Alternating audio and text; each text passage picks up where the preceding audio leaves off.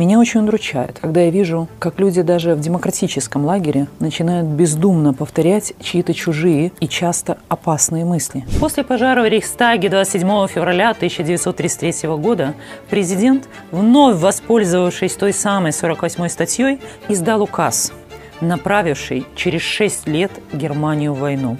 За месяц до этого главой правительства стал лидер нацистов Гитлер, но ему не хватало парламентского большинства. Однако в помощь психопату всегда найдется полезный идиот.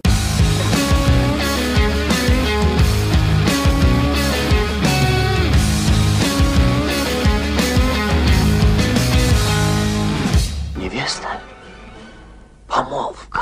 Надо что-то делать. Надо что-то делать. Надо что-то делать. Ах, надо выпить. Знаете, я против подхода «надо делать хотя бы что-то». Потому что когда человек что-то делает и не думает, зачем он это делает, получается в итоге очень странный результат. В большинстве случаев не тот, который ожидался. Неугомонная активность «надо что-то деятелей» приводит к тому, что ситуация становится все хуже, а победы не видно уже и на горизонте. Нужно не что-то делать, а именно то, что ведет к результату.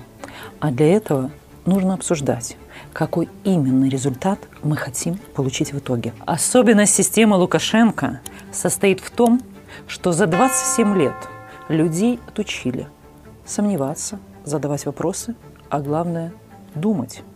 Меня очень удручает, когда я вижу, как люди даже в демократическом лагере начинают бездумно повторять чьи-то чужие и часто опасные мысли – и не задают себе вопросы. Документ, Филипп Филиппович, мне надо. Документ? А может быть, это как-нибудь... Это уж извиняюсь. Сами знаете, человеку без документов строго воспрещается существовать. Давайте избавляться от усатых тараканов в голове вместе и задавать вопросы и искать ответы тоже вместе. Итак, нужно ли нам сегодня менять Конституцию или нет?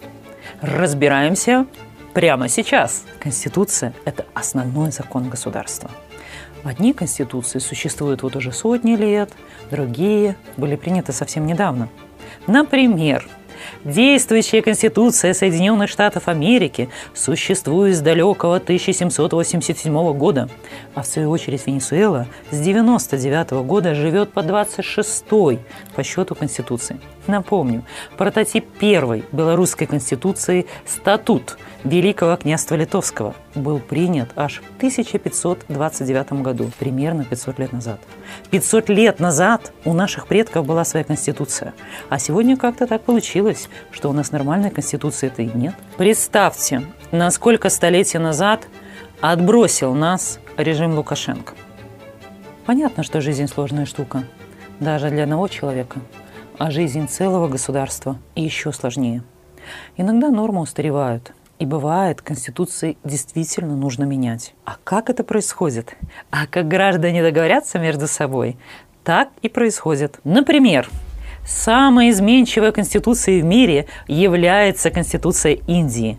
Это связано с тем, что она предусматривает такой очень простой порядок внесения изменений. Поправку может внести в принципе любой член парламента. Две трети парламента должны ее одобрить, ну а там и очередь президента. Процедура словно принимаешь обычный закон. В результате за 70 лет было произведено более 500 корректировок ее текста. И, как мы видим, Индии это на пользу не пошло. По индексу человеческого развития она стоит ниже Казахстана, Уругвая и Барбадоса. Люди в Индии заняты тем, что бесконечно шлифуют и улучшают свою конституцию, вместо того, чтобы заняться наведением порядка в стране. В свою очередь, Конституция США, наряду с тем, что является одной из самых коротких и лаконичных, достаточно стабильна. Более чем за 300-столетнюю историю в нее внесено только 27 поправок. Причем первые 10 вступили в силу еще в далеком 1791 году, 230 лет назад. Эти поправки известны как Биль правах.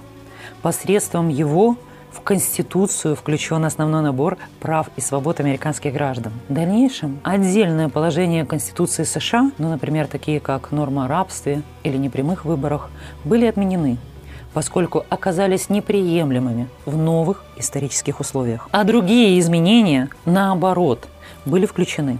Например, 19-я поправка наделила избирательным правом женщин. Вы представляете? Раньше у женщин не было права голосовать. Выходит, такое право было только у половины населения, то есть у мужчин. Но мы отвлеклись. Как мы видим, США от того, что живет с Конституцией аж 1791 года, ничего не потеряли. Страна богатая, процветающая, чего и нам всем я желаю. Да нет, торопиться не надо. Торопиться не надо. Исторический опыт говорит, что легкость снесения поправок в Конституцию и вообще постоянные ее изменения могут привести к очень плачевным последствиям.